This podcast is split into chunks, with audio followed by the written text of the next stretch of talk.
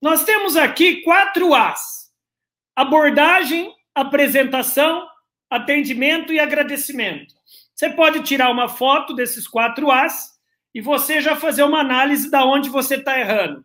Abordagem é seu primeiro contato com o cliente. É, dizem que a gente não tem uma segunda chance para causar uma, é, uma, uma, causar uma primeira boa impressão. Apresentação é como você se apresenta. Pelo amor de Deus, né? Não é porque você está no virtual que você tem que deixar a cama lá fora, a cama lá atrás, tudo com lençol jogado, né? Cerveja, de boné, sem camisa. Eu estou exagerando, né, gente? Mas tem, tem situações que eu já vi isso. Atendimento e agradecimento. O que, que é agradecimento? Atendimento em si é você escutar o cliente, superar as objeções. E agradecimento é, não é porque não fechou nada, você não vai deixar as portas abertas para continuar a fala com o cliente.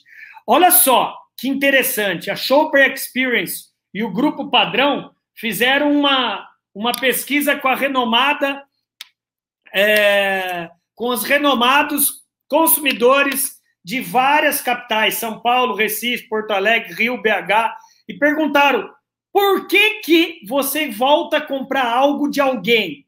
61% colocou atendimento, 34% cortesia, educação e boa apresentação. Paremos por aí. Isso aqui a gente não aprende em faculdade. A gente traz de casa, do berço. Preço é o penúltimo.